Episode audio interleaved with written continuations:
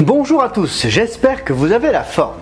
Nous avons vu qu'un principe fondamental pour exercer l'autorité, c'est la soumission. Alors moi, euh, j'ai pas tout bien compris. Mais pourquoi on a de l'autorité si on est soumis? Eh bien, j'ai parlé du centenier romain dans Matthieu 8. Matthieu 8.9, moi qui suis soumis à des supérieurs, j'ai des soldats sous mes ordres. Je vous propose d'aller voir l'épisode précédent pour bien comprendre. Dans l'islam, le terme musulman veut dire soumis à Dieu. Et en tant que disciple de Christ, la soumission est la base même du combat spirituel. Jésus ne faisait pas ce qu'il avait envie. Jean 5, verset 19, Le Fils ne peut rien faire de lui-même. Il ne fait que ce qu'il voit faire au Père, et tout ce que le Père fait, le Fils aussi le fait pareillement. Il ne disait pas non plus tout ce qui lui passait en tête. Jean 8, verset 38, Je dis ce que j'ai vu chez mon Père. Ouais, j'en connais qui ont tendance à balancer tout ce qui leur passe par la tête sans réfléchir aux conséquences. Moi, je veux pas être soumis. Comment est-ce qu'on peut être libre d'un côté et soumis d'un autre? Si t'es soumis, t'es pas libre. Et pourtant, c'est devant notre soumission à Dieu que l'ennemi va fuir. Jacques 4, 7. Soumettez-vous donc à Dieu, mais résistez au diable, et il fuira loin de vous. Voyons cela. Si tu es malade et que tu dois aller à l'hôpital avec des rendez-vous précis et un traitement à prendre à heure fixe parce que ta vie en dépend, eh ben, tu vas mettre un réveil pour être sûr de ne pas oublier de prendre ton médicament.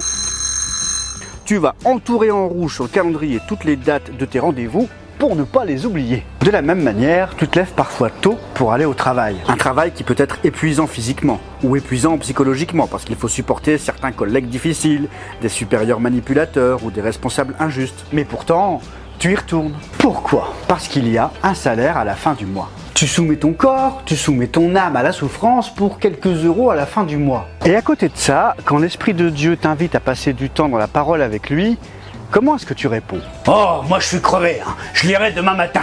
Ouais, mais j'ai pas le temps. Le, le boulot me prend toute la journée et en rentrant, je dois m'occuper des gosses, faire le ménage, la cuisine. Ah, et pendant les vacances Bah, les vacances, moi je me repose, hein. Faut que je récupère pour affronter le retour.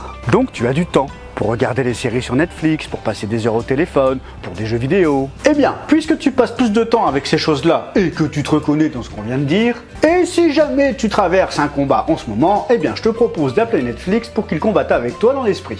La grande question c'est quelle est notre consécration à la parole de Dieu? Et je ne parle pas d'aller vivre dans un monastère isolé comme des moines. Non, pour reprendre l'image de l'hôpital, la parole de Dieu est un traitement à vie, un traitement éternel même. Puisqu'en tant que chrétien, la réalité de Dieu est notre réalité. C'est le monde auquel nous appartenons depuis que nous avons donné notre vie à Jésus. Notre cœur et notre mentalité ne doivent plus être façonnés par ce que l'on voit, mais par ce que Dieu a dit, l'évangile. Je suis dans un travail, c'est cool, mais pourquoi j'y suis? Parce que j'ai de gros diplômes. Parce que je connais bien la directrice. Parce que j'ai travaillé dur pour y arriver. Est-ce que Dieu a un problème avec les diplômes Pour connecter les gens Pour te donner de la force Ah non Dieu peut tout. Donc, si tu es là, c'est pas grâce à toi, c'est parce que Dieu t'a envoyé là. Mais pourquoi faire? Il attend quoi de moi? Parce que j'ai quand même des bons diplômes. Je bossais dur pour les avoir. Dieu t'a placé là et il t'a donné autorité pour proclamer son royaume. Oh non, hein, si je commence à parler de l'évangile à mes collègues, je vais me faire virer. Si tu es soumis à ce que Dieu a dit, si tu vis comme un disciple de Christ, tu n'auras pas forcément besoin d'un micro pour parler de Jésus. Ta manière d'agir, ta manière d'être, ta manière de vivre les relations avec les uns les autres va interroger, va faire que les collègues vont se poser des questions et venir vers toi. Tu as quelque chose de différent. Ce quelque chose, c'est Jésus. Quel est l'intérêt de la parole de Dieu dans ce que tu fais?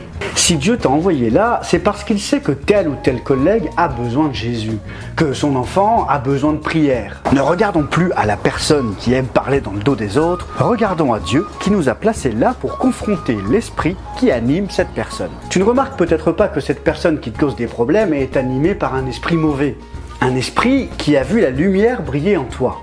Un esprit qui sait que si la personne qu'il tient liée s'approche trop de toi, elle sera libérée. Parce qu'en s'approchant de toi, en fait, elle s'approche de Jésus qui vit en toi. Et Jésus est venu pourquoi L'Esprit du Seigneur est sur moi parce qu'il m'a oint pour annoncer une bonne nouvelle aux pauvres.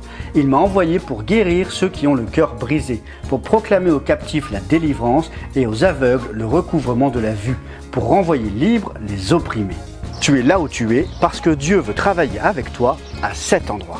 Et si tu es en train d'être sorti d'un endroit, d'être sorti, hein, c'est pas toi qui te sauves comme Jonas qui s'est enfui. Si tu es en train d'être sorti de l'endroit où tu es, c'est que Dieu veut te faire travailler ailleurs. Ne t'inquiète pas pour les collègues chez qui tu as semé. Paul dira dans 1 Corinthiens 3.6, j'ai planté, Apollos a arrosé, mais Dieu a fait croître. Dieu a prévu un Apollos ou une Apollette pour arroser ce que tu as planté. En étant soumis à Dieu, c'est-à-dire en lui soumettant ta vie, tes relations, tes idées, tes projets, ton travail, Dieu te fait entrer dans d'autres sphères d'autorité.